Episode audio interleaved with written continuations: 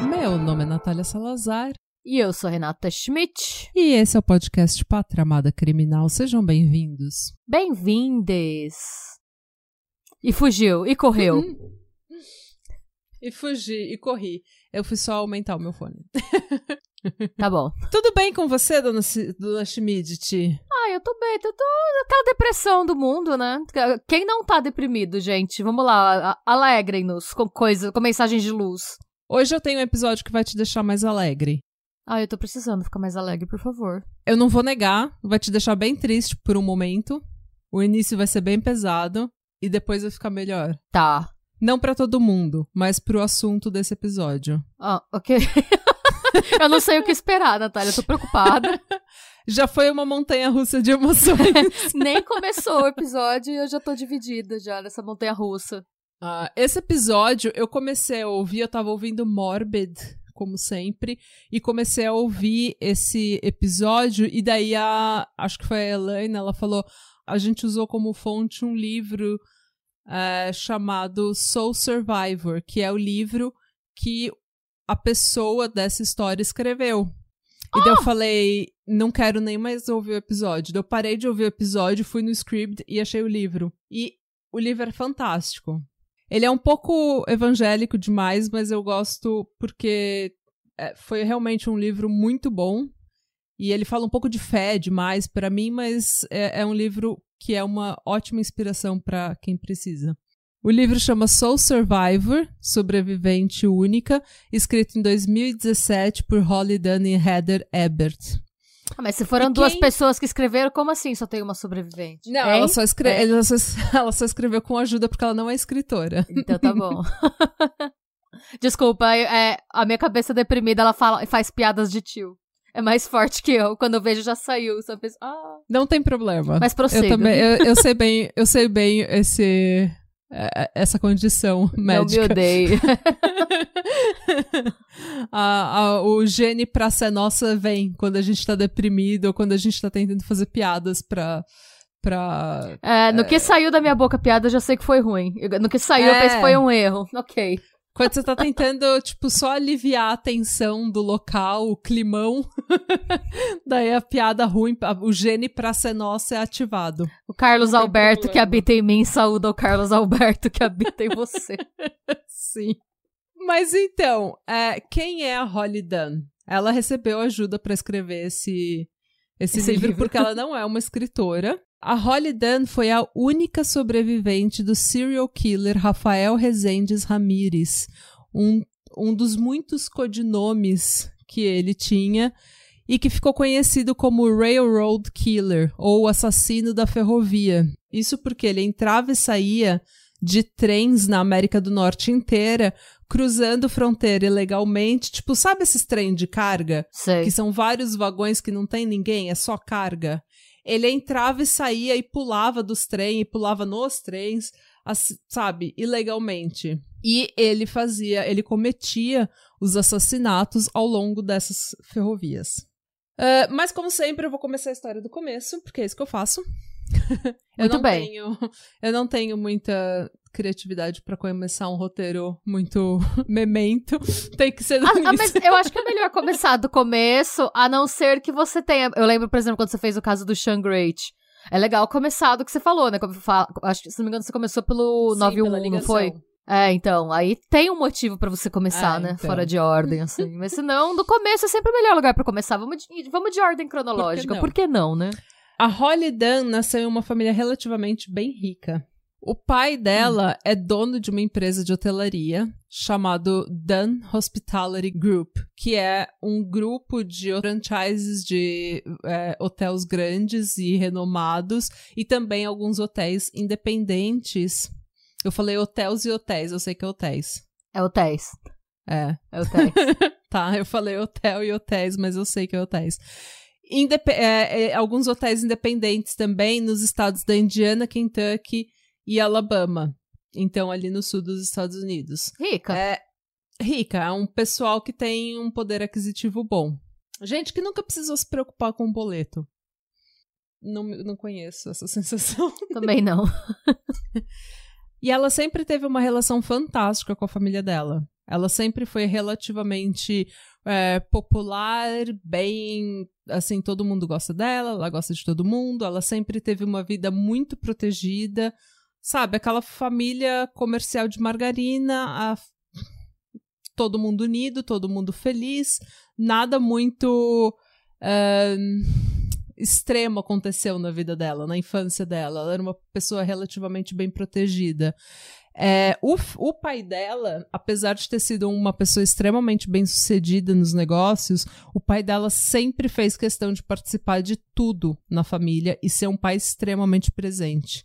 Então ele não era desses que chega tarde, sai cedo e final de semana vai jogar golfe. Ele estava presente e ele participava muito da vida delas. Enfim, família feliz, tudo de bom. E ela cresceu com esse ela cresceu com esse sonho de que ela teria uma grande carreira, tanto que quando ela era criança ela queria ser a primeira mulher presidente dos Estados Unidos. Hum. E mesmo assim ela teria uma vida familiar e ela construiria uma vida social porque foi o que ela viu o pai dela fazendo. Ele não vivia só para o trabalho, então ela nunca foi uma pessoa que ou ela ia virar socialite, dona de casa, patricinha, ou ela ia virar uma pessoa que só pensa em estudar e trabalhar. Então ela sempre teve os dois. Para se juntar ao grupo do pai dela, né, nos negócios do pai dela, porque era uma carreira meio que eu acho que inevitável, ela começou a estudar contabilidade na Universidade do Kentucky, em Lexington, que é uma cidade bem universitária.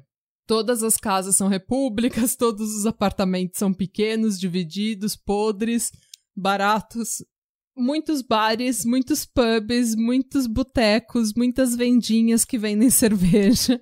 Tipo, tudo que um estudante precisa, um estudante pobre precisa. Muita cerveja, tipo, cerveja a valer. Muita cerveja.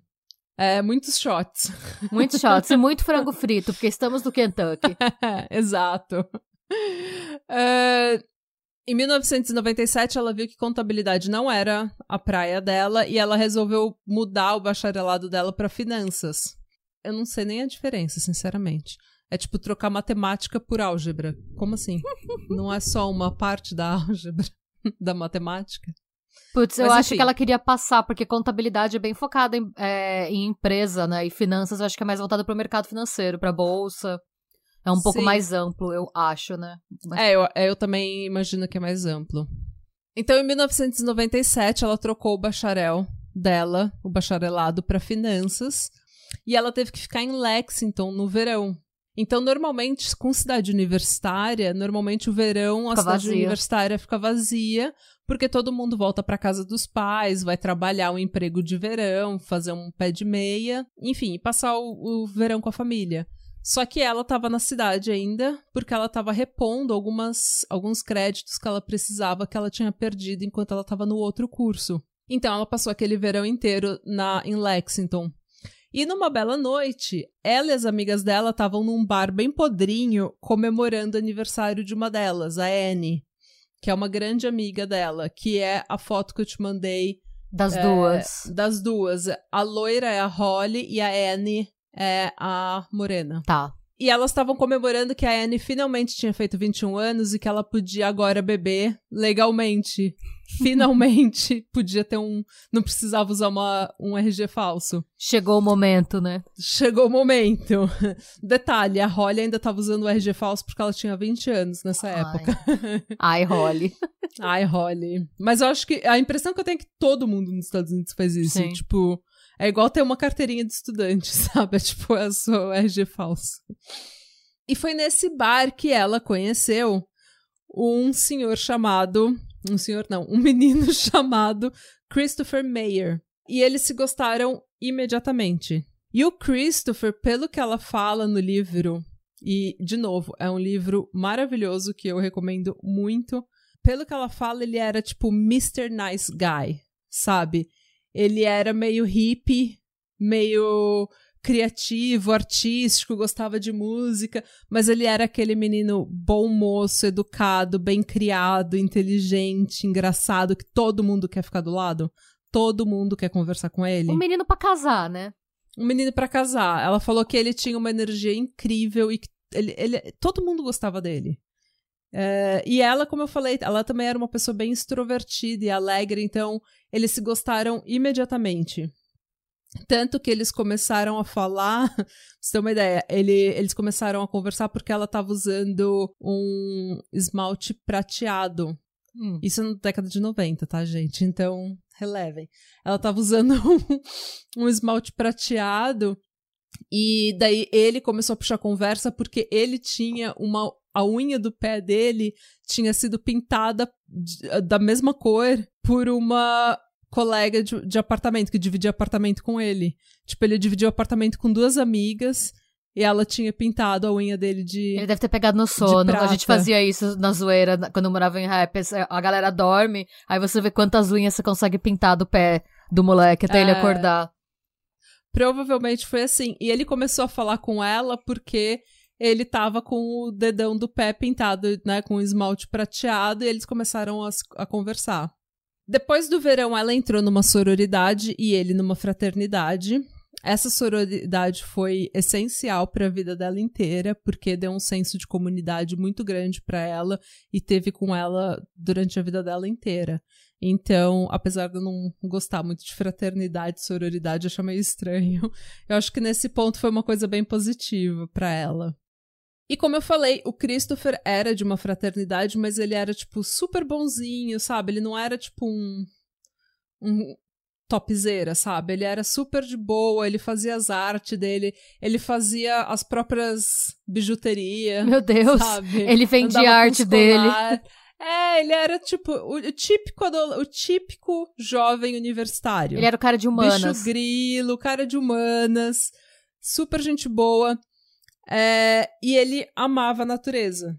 Ele amava acampar, ele amava fazer hiking, ele amava pedalar. Tipo, ele ia para os lugares acampando de bicicleta, ele fazia hiking em vários montes nos Estados Unidos, sabe? Ele gostava muito de natureza. E ele sempre ia pro Maine porque ele, ele ia com um amigo dele para trabalhar e passar os verões no Maine. E ele adorava o Maine. E nesse depois desse verão, no outono, ele ia para o Maine para ver a banda Fish. Ele falou que eles iam tocar no festival de música e que era o Maine era mágico e o festival era tipo o festival, ele estava todo empolgado. E só que antes dele ir, eles começaram a namorar sério e eles estavam extremamente apaixonados. E no outono, eles tinham voltado para a escola. O Chris tinha voltado do Maine com várias histórias e bijuterias para ela e várias miçangas foram dadas. Várias miçangas. várias artes, sabe? Ele estava todo empolgado. E eles foram numa festa de uma da fraternidade do Chris. Até que a festa, tipo, Sabe quando a festa não tá muito boa? Tava miada. Você... Tava miada, tava uma festa folopada. Então o Chris, a Holly e mais dois amigos, o Mike e o Ryan, colocaram uns six packs na, na, na mochila e falaram: vamos dar uma volta, vamos achar um negócio melhor. E eles saíram andando ao longo dos trilhos do trem que passavam perto da casa da fraternidade do Chris. E não era considerado um lugar perigoso porque a maior parte do trajeto, é, principalmente perto das estações, é bem iluminado. E a parte que eles estavam caminhando era muito próxima do, cam do campus da universidade. Então era um. Assim, era um lugar relativamente seguro. E também eles estavam em quatro, e jovem nunca acha que nada vai acontecer. Aí, provavelmente era um caminho que eles já deviam ter feito várias vezes, indo de uma festa para outra, sabe? Que um monte de gente ah, devia fazer também. Provavelmente. E daí eles caminharam pelo ao longo dos trilhos do trem, e daí eles sentaram nas estações, sabe? Tipo, hanging out, tipo, fazendo porra nenhuma, só Sim. bebendo, conversando. E sendo jovem. E sendo jovem, numa noite gostosa é, de outono. Até que em algum momento da noite, o Mike e o Ryan decidem voltar pra festa. E o Chris fala pra Holly pra eles ficarem mais um tempo, porque ele quer ficar sozinho com ela, namorar, dar uns amassos, uns beijos. E eles ficam mais um pouco, bebem mais uma cerveja, namoram, se pegam. E quando eles estão voltando pra festa, aparece um homem na frente deles e fala: Cadê seus amigos? Oxi! Tipo, o homem já tava observando eles já fazia, ó, um bom tempo. Cadê seus amigos? Cada uma? Não te devo essa confiança? Pois é. O homem então pediu dinheiro deles, como se fosse um roubo, como se fosse um assalto. E o Chris respondeu que eles não tinham nada com eles. E a Holly até tentou brincar, como uma boa pátria mother que ela era. ela tentou brincar, tipo, ela, nossa, o que, que você tá esperando? A gente é dois universitários duro, tudo, né? Dois universitários fudidos, a gente não tem dinheiro. Porque ela tava nervosa. Entendo. E Faria vai igual. Ser um, é, e vai ser um tema recorrente na vida dela, dela fazer piadas com tragédia e piada quando ela tá nervosa. o cara mandou eles se ajoelharem Mano. E pegou o Chris pelo braço, sabe? Torceu o braço do Chris fazendo ele se ajoelhar. E daí, no, num primeiro momento, a Holly não entendeu muito por que, que ele estava fazendo, porque eles estavam em dois e ele era. Os dois eram mais altos que esse homem. Então, ela não entendeu por que, que o Chris estava tão quieto e obedecendo o que o cara estava falando. Mas daí ela viu que o cara tava com um negócio pontudo, tipo um, um quebrador, um picador de gelo ou uma chave de fenda, alguma coisa tipo pontuda. E daí ela imediatamente começou a ficar nervosa e o Chris começou a pedir para ele simplesmente levar tudo que eles tinham, falou: "Leva a chave do meu carro". E ela tentou dar os cartões dela do banco, o cartão de crédito pro cara, sabe? Falou: "Tá na mochila, pega o que você quiser, não tem problema". E o Chris pedindo: deixa a gente sair daqui, deixa a gente ir embora, a gente não tem nada.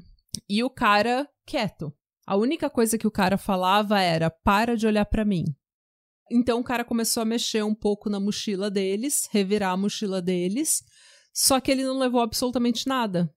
Porque ele não estava interessado em roubar absolutamente nada. E daí ele virou para Holly. E, de novo, ele começava a gritar com ela: para de olhar, sabe? Para de olhar para mim, não olha para minha cara, abaixa a cabeça, se ajoelha. E tudo que ela conseguia pensar era: eu vou olhar para ele o máximo que eu conseguir e eu vou gravar na minha memória absolutamente todos os detalhes desse filho da puta, porque se eu sair viva daqui hoje, eu vou pegar ele. Fiquei até arrepiada. E o cara começou a amarrar os punhos da Holly. Ele amarrou ela e daí ele ia para um lugar mais escondido onde dava para ouvir que ele estava mexendo numa mochila, numa mala. Tá. Ou seja, ele já tinha planejado isso fazia tempo, ele já estava preparado para cometer alguma coisa, algum crime ali. Porque ele tinha trazido. Ele tinha uma, tipo, um backup, uma mochila de backup escondida. É, ele tinha os acessórios dele ali enquanto, tipo, ele foi pegar as coisas, e enquanto ele tava fora, eles tentaram planejar alguma coisa, mas ele voltou muito rápido. Quando ele voltou, ele amarrou os punhos e os tornozelos do Chris e amarrou os tornozelos da Holly. E daí ele arrastou o Chris pelos punhos, pelos trilhos do trem, para outro lado, onde o mato estava mais fechado, estava ainda mais alto, mais isolado e que não tinha nenhuma iluminação.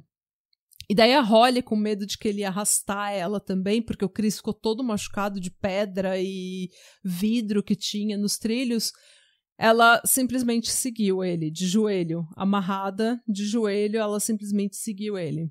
Chegando lá, ele amordaçou os dois, só que a Holly, ela é muito esperta. Ela pegou, tipo, toda vez que ele ia amordaçar ela, ela colocava a língua para fora. Porque daí Tinha mais espaço. a mordaça, fi, é, a mordaça ficava frouxa. E quando o cara saía, ela podia falar com o Chris. E ela falou pro Chris: faz a mesma coisa. Quando o cara saía pra ir pegar mais. O cara ficava saindo o tempo todo pra pegar coisa? Não, o cara saía, tipo, ele saía para ir pegar as coisas na mochila dele e daí voltava. Ele saiu umas três ou quatro vezes.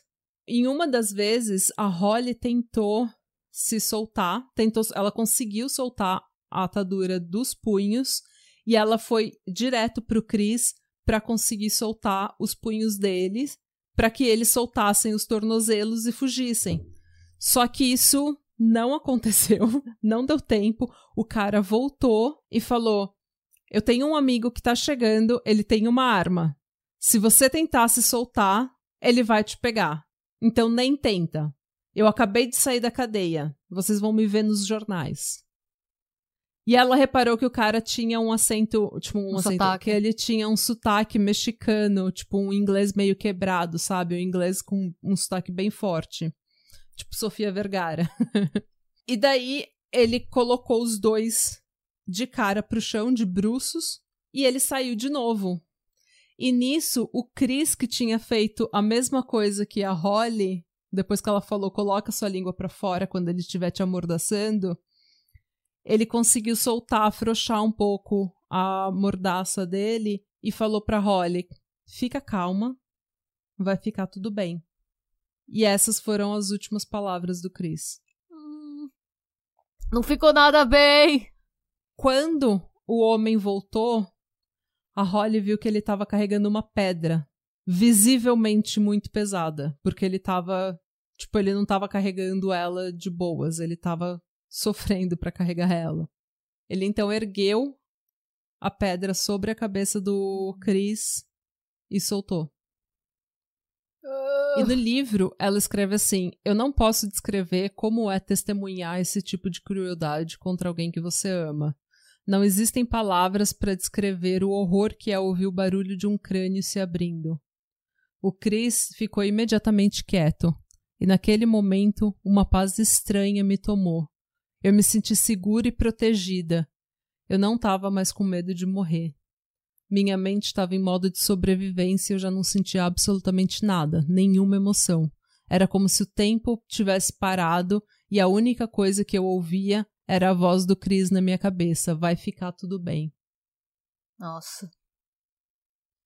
O homem então desamarrou os pés da Holly e ela começou a lutar e chutar e se contorcer e gritar o mais alto que ela podia, mas mesmo assim ele colocou aquela coisa pontuda que ele estava segurando contra o pescoço dela e falou: Viu como seria fácil te matar? Por fim, ela parou de resistir e ele estuprou ela. Enquanto ela estava sendo estuprada, ela, que é uma puta badass do caralho, ela começou a quebrar as próprias unhas e cavar a terra ao redor dela e tirar cabelo e deixar o máximo de DNA dela na cena do crime, porque ela pensou que se ele escondesse o corpo dela em algum outro lugar, a pessoa que achasse o Chris tinha que saber que ela também estava ali. Então ela tentou fazer o máximo de. Deixar um rastro mesmo. De, deixar é, deixar o máximo de rastro. Enquanto ela estava sendo estuprada, também dois ou três trens passaram e ela meio que começou a fingir que ela estava escondendo o rosto do agressor para ver se ela conseguia ganhar a confiança dele. E ela começou a falar com ele, falando: Oi, tudo bom? Meu nome é Megan. Como que é seu nome? E daí ele falou James Wilford, ou alguma coisa assim, que ela não se lembra. Parece um nome super inventado. É, ela falou que ela falou várias outras versões pra polícia, porque ela não lembra direito esse sobrenome que ele deu, mas ela falou que era James Will alguma coisa. E ela tentou o tempo todo fingir que ela estava gostando para criar uma conexão com ele e se humanizar nos olhos dele, né? Modo sobrevivência, né? Claro, e ela implorou para ele, por favor, não matar ela. E falou: se você me deixar viver, eu não vou falar para ninguém. Você nunca vai precisar se preocupar comigo, só me deixa viver. E daí ele falou para ela que ele não ia matar ela. Ele então terminou o que ele começou pegou um dos brincos e um dos anéis dela como souvenir e começou a cobrir o corpo do Chris e dela com folhas e mato e o que ele pudesse achar ali no meio do mato, sabe? Para cobrir o que tinha acontecido. Enquanto ele estava cobrindo ela, ela agradeceu por ele ter deixado ela viver. E depois disso, é muito pouco que ela lembra. Porque ele, sendo o grandíssimo filho da puta que ele era, ele pegou uma tábua e bateu na cabeça dela até que a mandíbula, os ossos da órbita do olho e as maçãs do rosto dela estavam completamente dilacerados. Ela teve várias rachaduras no crânio dela. Nossa! Essa foto que eu te mandei, você vê o estado Sim. que a, o rosto dela tá completamente desfigurado. E esse homem deixou ela lá por morta. E ela não tem ideia de quanto tempo ela ficou naquele mato. Até porque quando tudo isso estava acontecendo, ela falou que ela meio que entrava e saía de consciência. Durante o estupro, ela estava tentando meio que se de, é, dissociar. dissociar daquela situação. E daí depois ela ouvia barulho de trem, dois ou três trens passaram é, enquanto ela estava sendo estuprada, e daí ela ouviu o barulho dos trens, dela dissociava, e depois ele bateu nela, e ela ficava entrando e saindo de consciência, então ela não tinha noção nenhuma de que hora que era, de quanto tempo tinha passado. Tudo que ela sabia é que ela, tipo, ela falou que nem dor mais ela estava sentindo, sabe? De tão, é, sei lá, é, tanta adrenalina e todo o modo de sobrevivência que ela estava entrando. E daí ela falou que o que ela sabe, com certeza, é que de alguma forma, que ela não se lembra como, ela levantou, essa mulher caminhou pelos trilhos do trem totalmente desorientada, à noite, Mano. no escuro, ensanguentada, com a cara dilacerada, até que ela viu a luz de uma televisão por uma janela. Tipo, ela viu do lado de fora da casa que alguém tava vendo televisão na sala. E ela, tipo, meio que arrombou a porta da casa e falou: liga pro 911, ele me estuprou, ele me bateu, meu amigo ainda tá no mato. E daí um estudante chamado Chad quase teve um infarto, porque Imagina, você tá, um você tá vendo TV na sua sala, de repente alguém só entra assim. De madrugada, Nossa. sozinho, e alguém só estoura a porta da sua casa e fala: pelo amor de Deus, toda ensanguentada, pelo amor de Deus, liga pro, pra polícia. Meu amigo ainda tá no mato. Meu amigo ainda tá no mato. No hospital, eles con conduziram né, o exame de corpo e delito, recolheram todo o DNA possível, deram uma pílula do dia seguinte para ela. Uh, ela teve que depois fazer vários exames de AIDS, uh, porque, enfim, é tipo, eu não sabia disso, mas você faz um na hora, depois você vai fazendo meses e meses depois. Claro, é... tem vários que tem que fazer. E você faz contra tudo, é, sífilis, gonorreia, todas as doenças venéreas. Ah, ela falou que ela lembra de todo, todo o, o, exame de corpo de delito e todos esses exames sendo extremamente intrusivos, assim, sabe? Extremamente invasivos. É, antes dos pais dela chegarem, a amiga dela, a Anne, chegou na emergência. E daí a Holly, a, a Anne chega e fala: Holly, como é que você tá se sentindo? E ela, sendo a pátria mother que ela é, ela pegou e falou: Olha, tá uma merda. ela toda ensanguentada no hospital, mas ela ela começou a perceber que as pessoas estavam. Quando as pessoas viam o estado que ela estava, era tão chocante que ela sentia necessidade de fazer alguma piada, sabe? Tipo, de é, fazer a pessoa rir para dizer que tá tudo bem. Segundo o pai dela, quando os pais dela chegaram, se, ela, se eles não tivessem, o pessoal do hospital, tivesse falado essa é sua filha, eles não teriam reconhecido ela porque a cara dela estava completamente deformada. Tanto que o pai dela, depois de um tempo, né, ou assim, que eles estavam no hospital, o pai dela falou pra irmã dela: Nossa, eu não sabia que a Holly tinha pintado o cabelo de ruivo. E daí a irmã dela falou: Pai, ela não pintou o cabelo, ela ainda é loira. Aquilo é sangue. Eu vi na foto do cabelo dela, tá, ver tá vermelho de sangue mesmo. E a ele gente... falou, ele falou pra ela: não é possível que tudo aquilo seja sangue. Sim. E a, a irmã dele falou: Não, pai, ela continua loira. Aquilo tudo é sangue. Essa é a quantidade de sangue que ela perdeu. Então, como ela fez aquela caminhada e como que ela se levantou e como que ela conseguiu chegar na casa de alguém pra pedir ajuda é um, um milagre, sinceramente, porque ninguém sabe, ela perdeu muito sangue. Tanto que ela não lembra de absolutamente nada, ela não lembra daquela caminhada. Ela falou que ela só tem alguns flashes, assim. Uh, e ela conversou com os detetives, inclusive vomitou em um deles. Porque ela falou que ela tava com. Ela tinha passado por um trauma tão grande, o estresse e tudo que tinha acontecido. Ela passou uns dois dias só vomitando no hospital. Ela não conseguia comer nada, ela só vomitava. E daí, quando eles chegaram para conversar com ela, ela imediatamente vomitou num dos policiais. Não julgo. Mas ela falou que ela ela se sentiu um pouco mal por ter vomitado, mas ela acha que foi um icebreaker. tipo, que foi Sim. que ela quebrou o gelo com esse com esse move, com essa, esse ato. e daí ela conversou com os detetives e um desses detetives chama Craig Sorrell. E esse detetive ia ser essencial na vida dela. Ele ia continuar amigo dela pro resto da vida dela.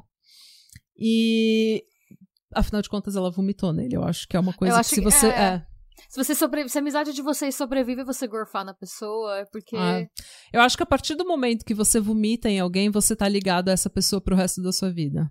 Sim. É melhor vocês serem melhores amigos a partir daquele momento, porque é uma conexão que ninguém quebra. Unidos pelo gorfo. Unidos pelo gorfo. Uh, e eles conversaram um pouco sobre aquela noite, é, sobre o Chris. Ele confirmou que o Chris tinha morrido. Oh. O que ela, tipo, ela falou que ela tinha é, certeza, mas não, ela não queria acreditar, sabe? Ela falou que na cabeça dela, durante meses e meses, até ela descobrir exatamente qual que era o relatório da polícia, o que, que tinha realmente acontecido, ela falou que ela tinha a memória da, do cara batendo com aquela pedra no Chris várias vezes. Só que na verdade foi só uma vez. Às vezes, várias vezes, era até o cara batendo nela e na cabeça dela misturou. Misturou, ou porque ela só conseguia ficar. Ela só conseguia imaginar aquela cena por um tempo. Ela só conseguia ver aquela cena por um tempo, porque ela descreve, ela falou, é impossível descrever o som que uma, um crânio faz quando ele é rachado. Então acho que aquilo ficou muito forte. E ela viu aquilo várias vezes, e depois de ter apanhado tanto, ela meio que confundiu. É, mas eles, enfim, conversaram com ela, deixaram ela descansar. Eles não foram muito. Não pressionaram muito ela, porque ela estava numa situação terrível. E os pais dela e todas as amigas dela da da sororidade, toda, sabe, a Anne, tava todo mundo com ela. A irmã dela, ninguém deixou o hospital. Foi assim, ela teve um mega suporte, sabe? Um mega apoio de todo mundo, todo mundo tava com ela. E o que ela não entendia o pessoal do hospital tinha falado para todas essas pessoas ao redor dela que não era para ficar perguntando o que, que tinha acontecido, para deixar ela falar sobre o que, que tinha acontecido, para não traumatizá-la de novo. Só que isso me lembrou muito a Lia Tricomo com a mãe dela.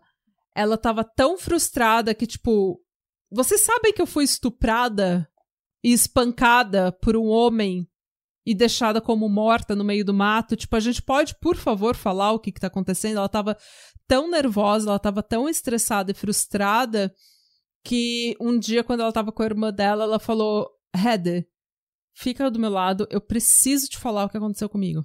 Você precisa ouvir, alguém precisa ouvir o que aconteceu comigo. É porque tem gente que lida melhor não lidando. É que tem cada pessoa tem uma estrutura mental diferente, né? Eu entendo hum. a diretriz da polícia mas assim, é, eu penso. É, foi a diretriz do hospital, né? Do hospital, tá. Hum. É, penso que o ideal é você dar pra pessoa uma abertura. Tipo, olha, eu não vou ficar te enchendo o saco com isso. O dia que você quiser falar, eu tô aqui.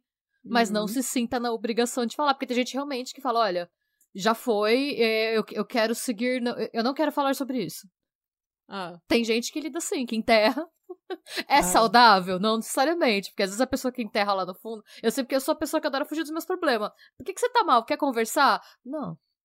Eu quero fingir que nada está acontecendo e ficar triste sem motivo. Na minha cabeça, sem motivo, é quando eu vou ver tem todo motivo, mas eu não quero pensar nele.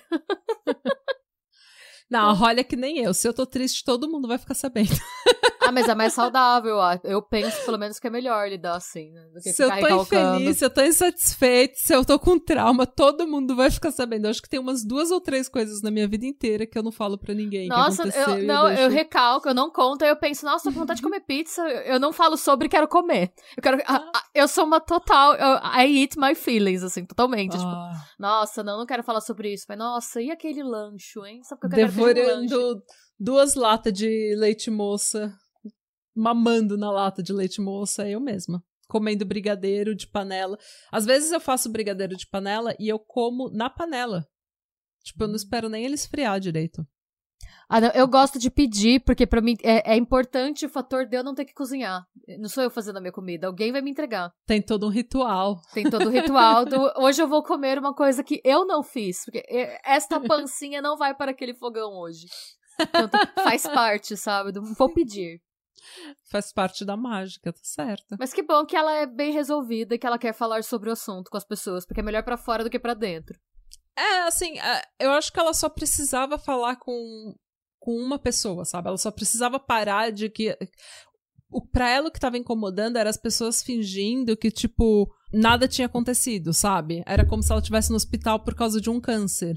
Tipo, por alguma coisa que todo mundo pode ter, sabe?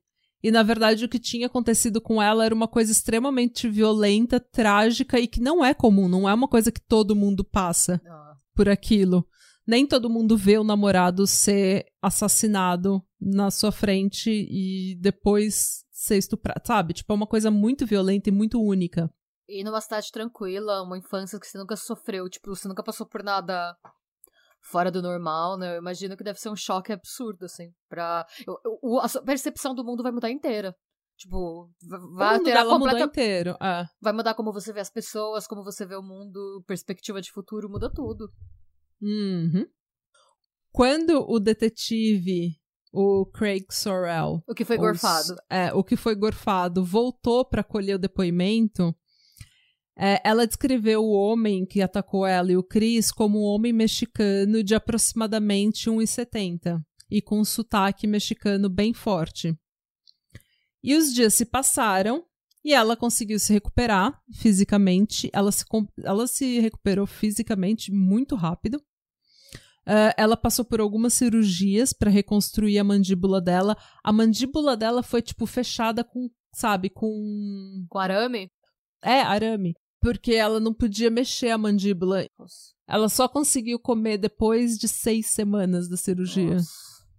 Do mais, ela conseguiu se recuperar relativamente rápido e ela voltou para casa dos pais dela e Evansville, Evansville, na Indiana, para poder se recuperar. E o pai dela ficou extremamente abalado. Ela disse que ela nunca tinha visto o pai dela chorar porque ele não é de mostrar emoção, mas que ele ficou extremamente ansioso. Ele saía todo dia de casa para correr, porque tipo ele precisava correr. E nessas corridas ele levava uma arma. E quando ele chegava em casa, ele revistava a casa inteira. Antes de dormir, ele revistava a casa inteira. E você fala, nossa, né, que pai neurótico, que não sei o quê. Mas assim, não só isso aconteceu com ela, o pai dela sofreu horrores com, com os filhos dele. Ele já tinha sido casado antes de casar com a mãe da Holly. E desse primeiro casamento, ele tinha três filhos o John, a Kathy e o Michael. O John morreu ainda neném de pneumonia. A Kathy sofreu um acidente gravíssimo de carro quando ela tinha 12 anos, ficou gravemente ferida. O Michael morreu num acidente de carro aos 23 anos, antes de se formar na faculdade. E agora isso estava acontecendo com a Holly. Ou seja, eu se fosse a Heather, eu fugia dessa família, eu nunca mais voltava. Porque de cinco filhos, quatro sofreram tragédias. Então, tipo, eu se fosse a Heather, eu já tava no Canadá uma hora dessa, caminhando. Mas, enfim, é por isso. Ele nunca teve muita sorte, coitado, com, com, com os filhos dele. Então, quando isso aconteceu com a Holly, ele ficou total atordoado, sabe? Mas a dona Holly Dunn, sendo a badass do caralho que ela é, ela voltou pra faculdade um mês depois de ter ido pra casa dos pais dela. Ela Tá ficou um mês Porra! se recuperando. E ela escreve no livro que, é assim, eu, eu fiquei um mês em casa, dormindo, comendo sopinha ou não comendo, tipo, descansando. Agora eu preciso me juntar aos vivos novamente. E ela voltou para a faculdade, é, relativamente bem, mas ela sabia que o trauma que ela tinha sofrido era um trauma muito grande que ela precisava ir para terapia. Então ela foi para terapia da faculdade, né, porque eles oferecem auxílio psicológico. Aconselhamento, ela, né? Aconselhamento. E ela foi só uma sessão, porque na hora ela viu que a psicóloga da faculdade não tava. Ela um teve pouco... que. Ela teve que dar um lenço. Tipo, essa mulher não tá preparada para lidar com o meu trauma. Normalmente é recém-formado que fica nesse serviço, é estagiário. É, porque normalmente, quando você vai aconselhar estudante, é uma coisa bem tipo pequena, entre aspas, né? É, São não, problemas de é, jovem. É, depressão, porque, tipo, mudou, saiu da cidade natal, umas coisas que são. Ou, ou ansiedade por causa dos exames, é, é da, da prova. E ela não estava absolutamente de nenhuma forma qualificada para lidar com o tipo de trauma que a Holly tinha sofrido. E a Holly, ela falou que, tipo, ela mais tarde ela se juntou a um grupo de terapia para mulheres que sofreram abuso sexual. E ela falou que desse, dessas meninas, acho que, tipo, num grupo de sete, oito meninas, tinha uma outra mulher que tinha sofrido violência sexual de um estranho. O resto todo.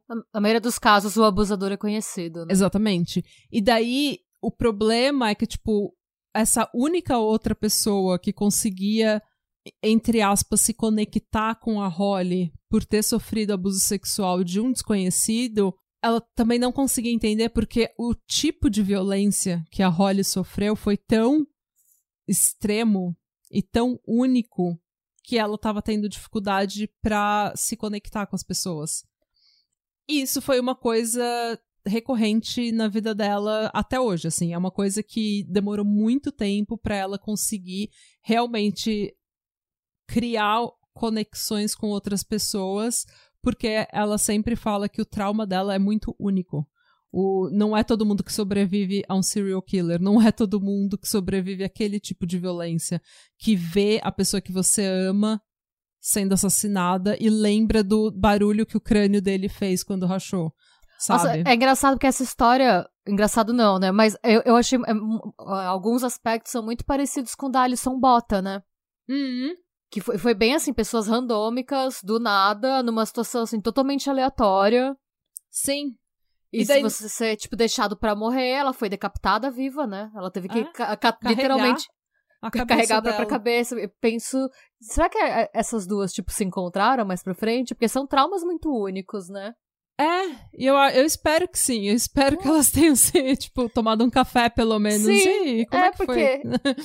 é, tipo, como, como, como tá a sua vida, né? Como você se recupera de tudo isso. Porque, é, porque eu acho que fica difícil, porque muito do, dos nossos traumas e dos nossos problemas, eles são muito grandes até você encontrar uma pessoa que esteja passando por aquilo com você. Sim. Então que eles dizem que o problema do trauma é a solidão, né?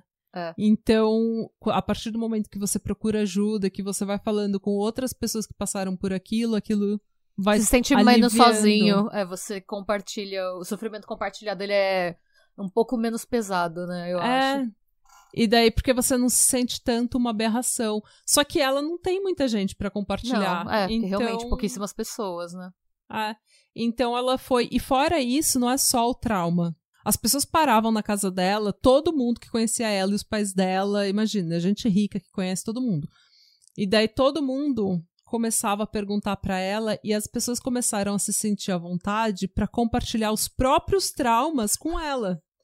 E daí ela falou que tudo bem, ela gostava muito disso, mas assim, ela estava num estado de extremo trauma em que ela não estava conseguindo processar o próprio trauma e agora ela estava tendo que lidar com mulheres que ela conhecia dividindo falando traumas ela com que ela. também foram estupradas e que também sofreram violência e ela não estava conseguindo processar mais nada. Ah, com razão, né? Tipo, gente, pelo amor de é... Deus, eu preciso, eu preciso melhorar primeiro, né?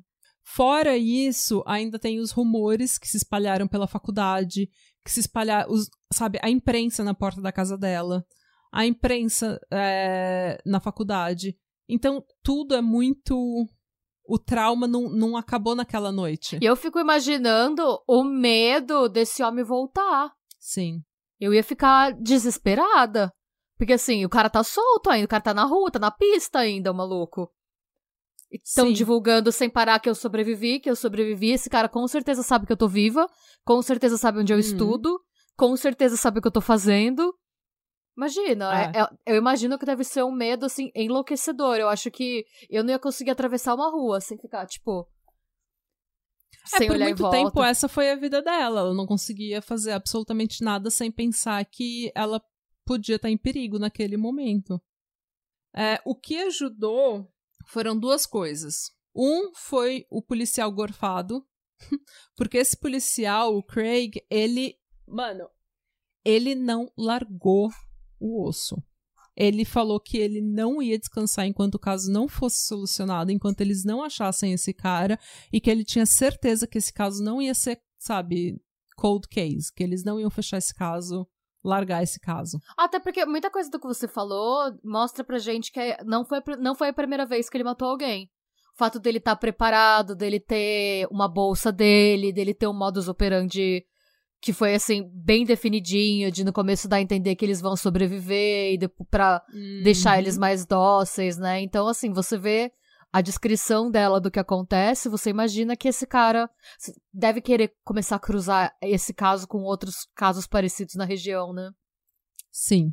E esse policial, ele, inclusive, ele foi para Washington, DC, para se encontrar com agentes do FBI que pudessem fazer um perfil ah. psicológico do cara é, que meio que não deu em nada, mas ela teve que responder, tipo, várias perguntas sobre todos os mínimos detalhes do estupro dela para preencher o sistema de dados. E ela falou que isso foi muito útil no futuro, porque, tipo, eles têm um, um Tipo, eles têm um sistema de dados do FBI que cada detalhe do seu estupro é estudado. Ou do seu ataque, ou do seu assassinato. Cada detalhe justamente para poder é... catalogar. Hum, é para poder catalogar, para poder meio que rastrear cada tipo de MO, assim, de modus operandi, sabe?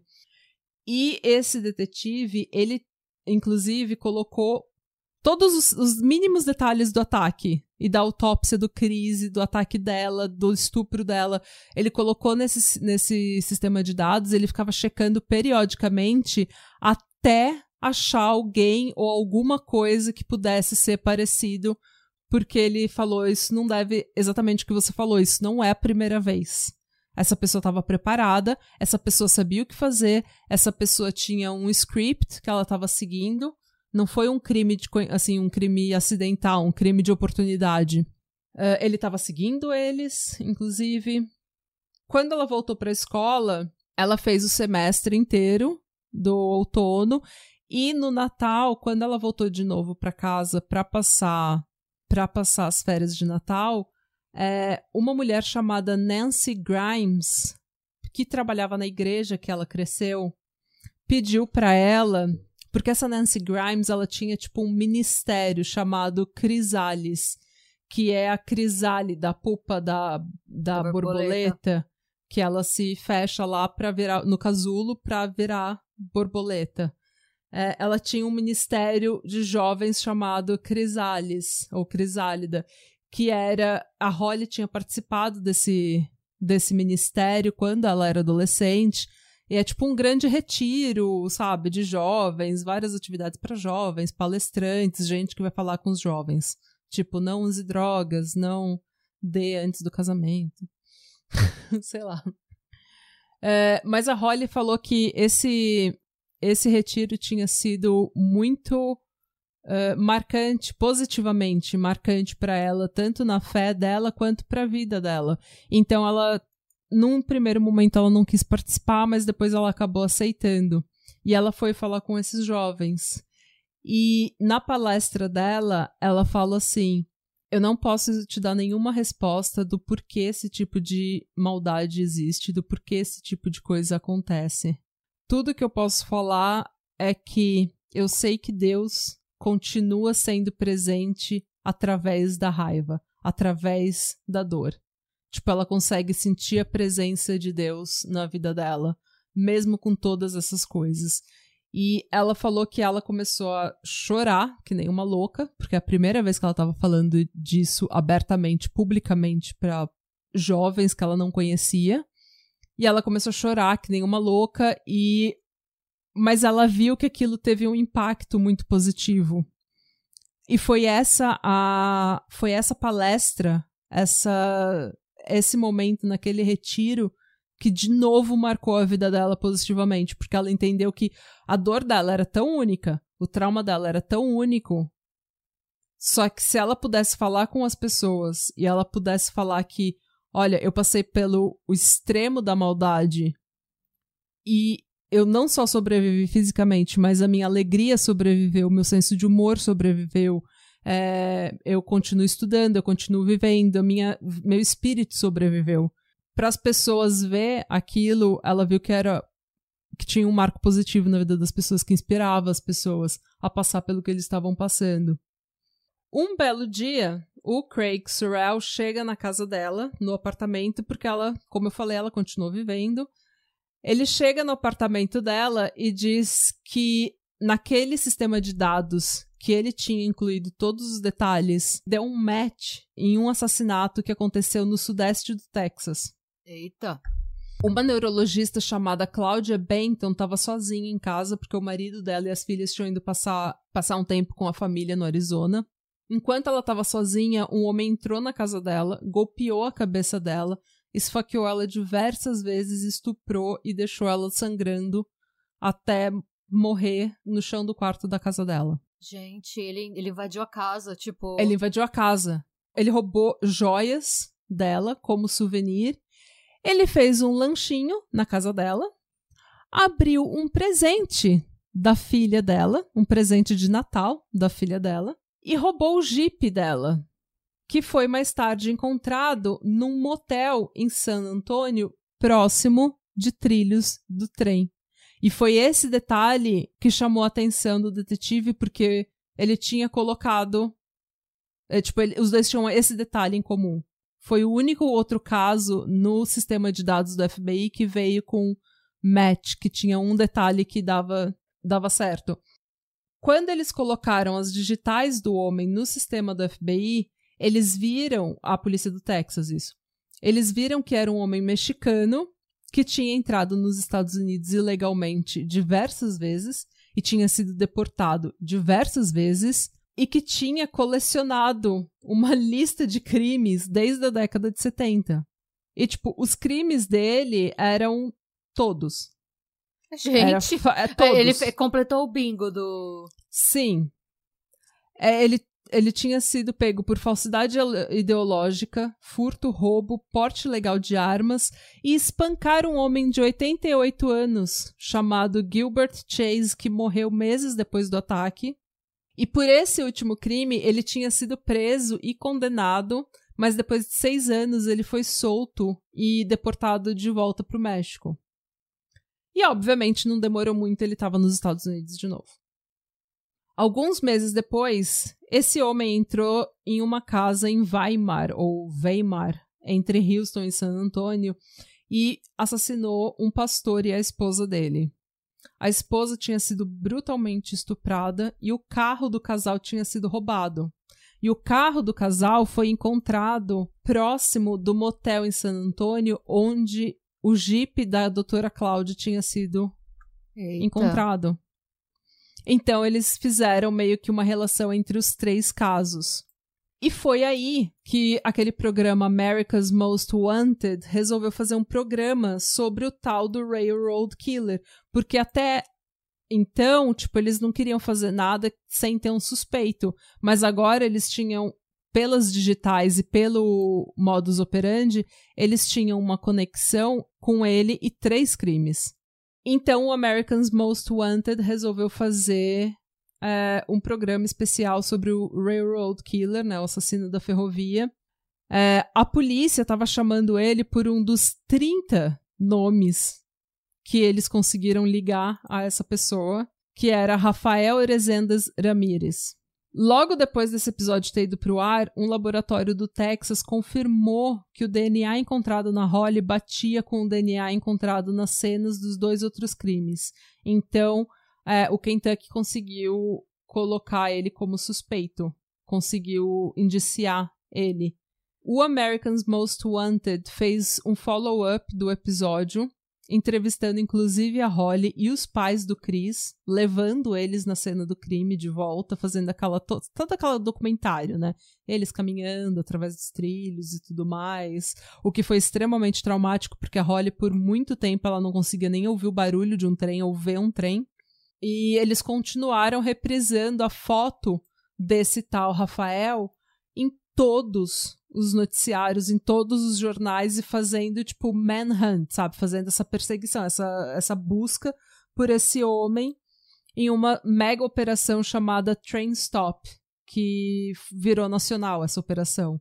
Antes de ser pego, no entanto, ele conseguiu fazer mais vítimas. Uma professora de 26 anos chamada Noemi Domingues, quem ele estuprou e matou usando uma picareta que é aquele martelo pontudo, sabe? De para quebrar pedra. Essa picareta foi mais tarde encontrada cravada na testa de uma senhora de 73 anos que morava sozinha em uma outra cidade, uma senhora chamada Josephine. As duas mulheres, assim como todas as outras vítimas, moravam perto de ferrovias. Ou seja, e esses dois crimes foram feitos no mesmo dia. Ele estava ficando apavorado ele estava ficando estressado, porque existia agora uma campanha nacional para achar ele e ele não estava vendo muita saída e ele estava cada vez mais precisando do estímulo que um serial killer precisa para se acalmar. No final das contas, a prima do Rafael Ramírez, Rafael Rezendes Ramírez, ligou para a hotline do Americans Most Wanted e falou que a irmã dele chamava Manuela e morava em Albuquerque. E ela deu o telefone, o endereço da irmã dele. A prima, ele devia ser o primo esquisito. Ela pensou, ai, cê, tinha certeza que, que esse menino ia acabar aprontando alguma. O pior é que não. Não? Ai, Tanto que os parentes todos dele no México estavam assim, boca aberto. Jura? Ele tinha... Porque ele era um menino bom. Ele era um menino bom? Uhum. Mano, mas também ele só fazia os crimes dele nos Estados Unidos, ele ia pro México, passava férias, né, deportado. E daí, tipo, dava, dava meses, nem isso, às vezes semanas, e ele entrava nos Estados Unidos de novo, ilegalmente, e cometia mais crimes. Enquanto a polícia foi encontrar a Manuela, o Rafael fez mais duas vítimas no Illinois, um aposentado e a filha dele de 51 anos, chamados George Morber e Carolina Frederick. Ela tinha sido estuprada, assim como todas as outras vítimas. No dia 21 de junho de 1999, o Rafael Rezende Ramírez entrou na lista dos 10 mais procurados do FBI. E logo depois disso, o Departamento de Imigração revelou que eles tinham prendido o Rafael mas que eles tinham soltado de volta pro México. Por quê? Sem saber porque eles prenderam, ou ele foi pego sem os documentos, e daí ele foi deportado pro México porque eles não se ligaram que era o mesmo homem.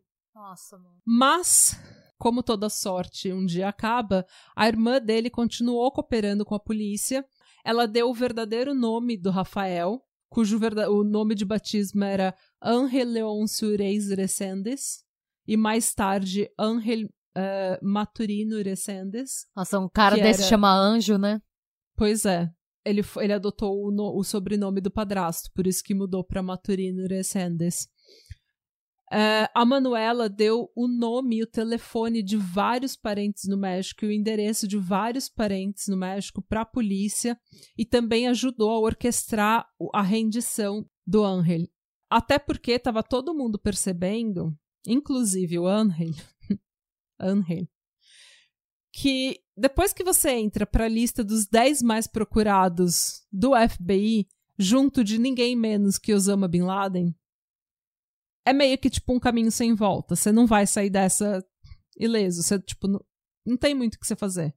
Agora você nunca mais vai entrar nos Estados Unidos. É, não. E você definitivamente não vai ter uma paz no México também. É, o ideal, se você tem dinheiro, é ir pra Nicarágua, que a Nicarágua não extradita. Fica a dica. Fica dica pra tramada. Mas eu não lembro que a gente tava falando esses dias, que normalmente é isso, né? A galera vai ou pra Nicarágua, ou se é muito rico, você vai pra Dubai. É os lugares que não é extradita mesmo? ninguém. Não extradita? Hum, fica a dica, gente, ó. Dubai e Nicarágua. Ele então se rendeu e foi indiciado e julgado no Texas. Ixi. A Holly, que estava estudando na Inglaterra durante essa tour toda, voltou e testemunhou no julgamento. E no dia que ela foi testemunhar, sabe aquela sandália Birkenstock? Que é aquelas de tira que todo Sim. estudante tem, que usa com meia? Que tem aquelas duas fivelas grande. Sim. Ela tava usando. No dia que ela foi testemunhar, ela tava usando aquela sandália que era a sandália que ela tava usando no dia do ataque. Meu Deus. Ela implorou para aquele detetive Craig Sorrell, amigo dela, para ele conseguir tirar de ah. evidência, né, para ele conseguir a liberação, porque ela queria muito, era era a sandália favorita dela. E era também a sandália favorita do Chris, que ele tinha uma igual, obviamente, porque todo estudante universitário tem aquela sandália. Todo mundo que é de humana já teve uma sandália de Jesus, gente. Essa é a clássica sandália de Jesus. É, exatamente. Até que depois de um ano, depois do ataque, o Craig, o detetive Craig, conseguiu a liberação da evidência, né? Porque não tava, não, não precisavam mais daquela evidência e liberou para ela e ela tem as sandálias até hoje. E quando ela foi depor, ela estava usando as sandálias. O corpo do Chris foi cremado usando a sandália Birkenstock dele, a sandália de Jesus de humanas. E obviamente que as fivelas da sandália não queimam, e daí a família, né? Porque você recebe tudo que sobra. E a família do Chris mandou five a fivela para Holly. E ela tava segurando a fivela enquanto ela tava hum. esperando para depor no, no, no, julgamento do Angel. E ela falou que ela só sabia que ela estava segurando aquela fivela, ela não sabia por que, que ela tinha levado aquela fivela, ela sabia que ela precisava fazer alguma coisa especial. Enquanto ela estava lá esperando na sala de espera para depor, ela viu que o teto era aquele teto que. Sabe aquele teto de escritório que você empurra? Que é umas placas assim brancas e você só empurra e ele abre? Sim. Então, ela pediu ajuda pro pai, ele abriu uma daquelas e ela tacou a fivela no teto. Então ainda tá a fivela, provavelmente ainda tá oh. no prédio do governo, no prédio do tribunal onde o Angel, o assassino dele, foi julgado. Hum. E ela, obviamente, chegou no no julgamento para dar o testemunho dela e ela foi dilacerada como todo toda vítima de estupro é e ela sendo a badass que ela é, ela deu todas as respostas. Ela reconhece, ela chorou que nem uma louca, obviamente, mas ela deu todas as respostas claras. Ela reconheceu o assassino dela, é, descreveu ele para corte, né? Ele estava sentado lá. E o Angel foi condenado à morte por injeção letal, o que ele recebeu no dia 27 de junho de 2006, quando ele tinha 45 anos. Ao todo, ele tinha feito 16 vítimas entre hum. 86 e 99, com o mesmo emo. Estupra a mulher, mata, entra na casa, rouba souvenir, faz lanchinho, rouba o carro pra ir fugir. E todos eles próximos a linhas de trem, porque era como ele escapava das cenas. Ele ficava entrando e saindo desses trem de carga ilegalmente, sem ninguém ter nenhuma documentação dele. E bem, agora é a parte que você fica feliz. Ok. Porque a Holly, como eu falei 300 vezes, ela é uma puta badass do caralho. E ela é, tipo, a ídola máxima desse podcast. Sim, amamos a Holly. Ela se formou em administração pela University of Kentucky, recebeu um mestrado pela University of Southern Indiana, um doutorado honorário pela Auckland City University. Ela fez uma viagem para o Maine para honrar o Chris, hum. onde ela onde ela acampou e foi nos festivais que ele costumava ir e, e, fez hiking onde ele costumava fazer hiking. E enfim fez todo o ritual porque ele foi o grande amor da vida dela. Apesar deles terem tido muito pouco tempo ela sabia que ele mesmo que eles não ficassem junto ele ia ser o grande amor da vida dela. Ela se casou com um homem com quem ela estava indo e voltando e tentando durante essa recuperação dela durante oito anos, com quem ela ainda é casada. É, ela trabalhou um tempo com o pai, enquanto ela também trabalhava com departamentos de polícia e organizações de apoio a vítimas, como palestrante e ativista por vítimas de estupro e violência, ensinando essas organizações e departamentos de polícia a lidar com esse tipo de trauma. Porque foi um apoio que ela mesma não recebeu. Ela recebeu todo o apoio físico, mas aquele apoio emocional, aquela segurança que ela precisava, ela nunca teve, porque ninguém sabia lidar com o trauma dela. Uh, ela recebeu uma série de prêmios e reconhecimentos pelo trabalho na luta contra a violência contra a mulher, incluindo o prêmio por serviço público do Departamento de Justiça dos Estados Unidos, o prêmio Jacqueline, Jacqueline Onassis por serviço público extraordinário e o prêmio por contribuição, é, contribuição extraordinária aos direitos de vítimas pelo United States Attorney. Que é tipo um, uma linha do Departamento de Justiça. Sim. Uh, ela fundou a Hollis House, que é um centro de proteção e ativismo por vítimas de violência sexual e doméstica, oh. que ela fundou junto com o detetive Brian Turpin para receber as vítimas de estupro e de violência doméstica assim que o trauma acontece, ao invés deles precisarem ir para uma delegacia fria com um monte de gente. É, eles são recebidos em uma casa com psicólogo, com gente que já passou por isso, que tem estudo sobre com isso e com toda a privacidade, o carinho e o apoio do mundo. É, ela continua sendo palestrante hoje em dia, ela continua trabalhando com departamentos de polícia e organizações que lidam com vítimas de estupro e violência doméstica, mas ela saiu da diretoria da Hollis House para se dedicar para a família dela, porque afinal de oh. contas ela oh. também teve dois filhos, sendo que o mais velho ela batizou de William Christopher. Oh. E no último capítulo do livro dela, ela escreve: as últimas palavras do Chris para mim foram: vai ficar tudo bem. Logo depois do ataque, eu seria a primeira a discordar. Mas 20 anos depois eu consigo pensar nessas palavras de uma forma mais profunda. Talvez ele soubesse disso porque a natureza dele era alegre, e a alegria verdadeira pode existir mesmo em meio a circunstâncias terríveis, mesmo depois de todos os nossos piores pesadelos se tornarem realidade. A alegria verdadeira acredita de verdade que no final tudo vai ficar bem. Nossa, eu tentei não chorar, mas não deu. e segurei bravamente, agora eu tô parecendo a rena do nariz vermelho. e essa é a trágica, porém alegre, história de Holly Dunn. Nossa, muito bonita essa história. Não é? Apesar... Ai. Nossa.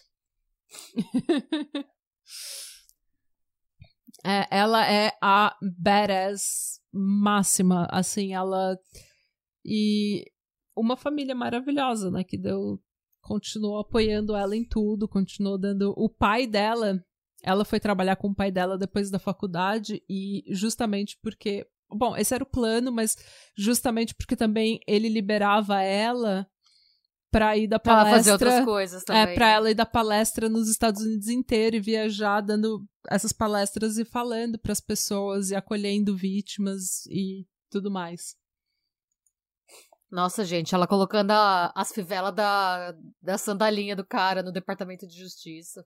É, esperando. É, essa parte também, tipo, a sandália, a fivela da sandália do Chris agora tá no, no prédio onde o assassino dele foi julgado sabe? Eu acho tão. E ela tava usando as mesmas sandálias no dia que ela foi atacada. No dia que ela foi atacada. Foi tipo, é muito.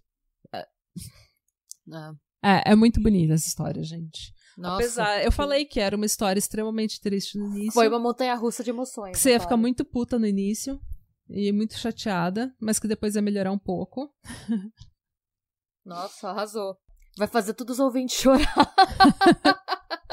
Ai, gente, mas ó, a gente tá Nossa. passando por tantas notícias ruins. Não, a gente Principalmente tá, mulher tá passando por tantas notícias ruins, tanta coisa acontecendo, tanta merda acontecendo com a gente. Pelo menos é, é, é, essa mensagem que ela dá, que a alegria de verdade pode ser encontrada mesmo nos piores momentos e a alegria verdadeira sabe que no final vai ficar tudo bem, eu acho que é uma mensagem que a gente precisa nesse momento. Nossa, sim, não é? É, é necessária essa mensagem, porque olha, hum. que período difícil para ser mulher, para ser brasileira e pra, tipo, estar tá nesse mundo, né? É. Pra ser pobre. é que você... Não, ser pobre nunca foi fácil. Nunca foi né? fácil, né? Mas. Mas, Mas nossa, a gente, gente segue. Eu tenho uma amiga que ela fala também que ser feliz é o ato maior de resistência. Sim. Porque se o sistema não consegue te quebrar, o sistema faliu. É você ganhou, o sistema perdeu. É porque é Então- bizarro, né? É o que você já falou em outros episódios. O sistema tá funcionando exatamente do jeito que era pra ele funcionar. É um sistema que lucra, deixando. que, tipo, se mantém, fazendo a gente ficar pra baixo, fazendo a gente se sentir uma merda com a gente mesmo. Porque se você tá infeliz, você consome. Uhum. Então, a gente feliz não faz com- não surta comprando brusinha.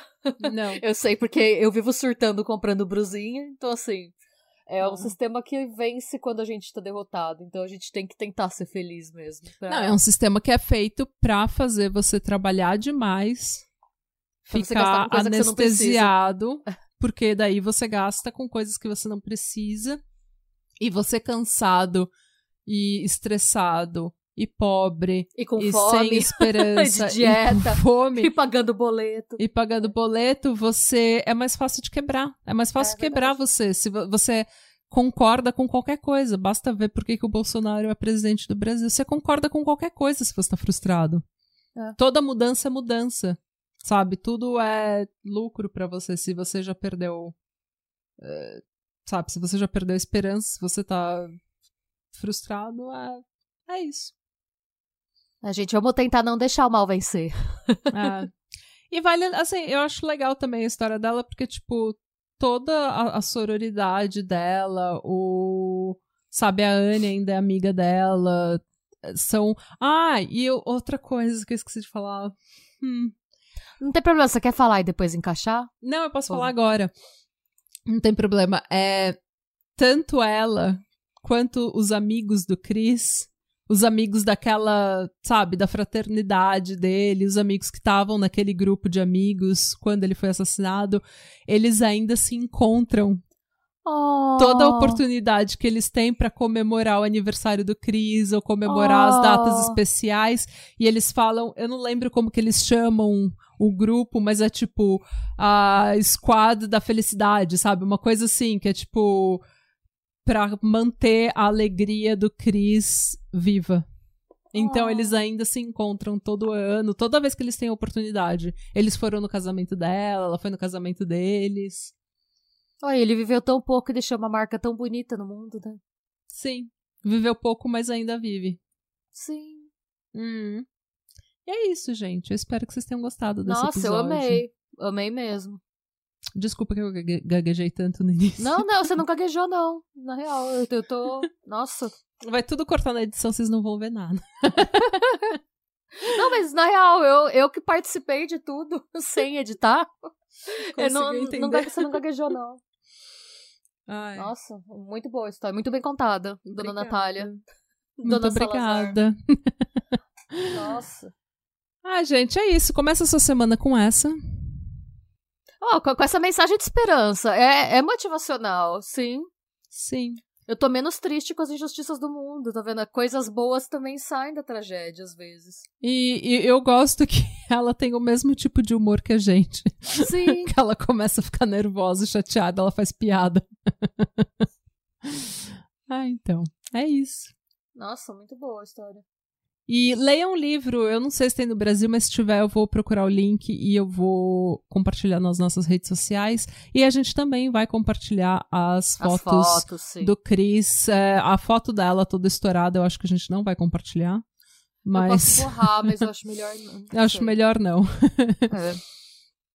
Até a próxima semana. E sejam bons. E busquem conhecimentos. E fora Bolsonaro. E fora Bolsonaro, e não matem ninguém nos trilhos do trem.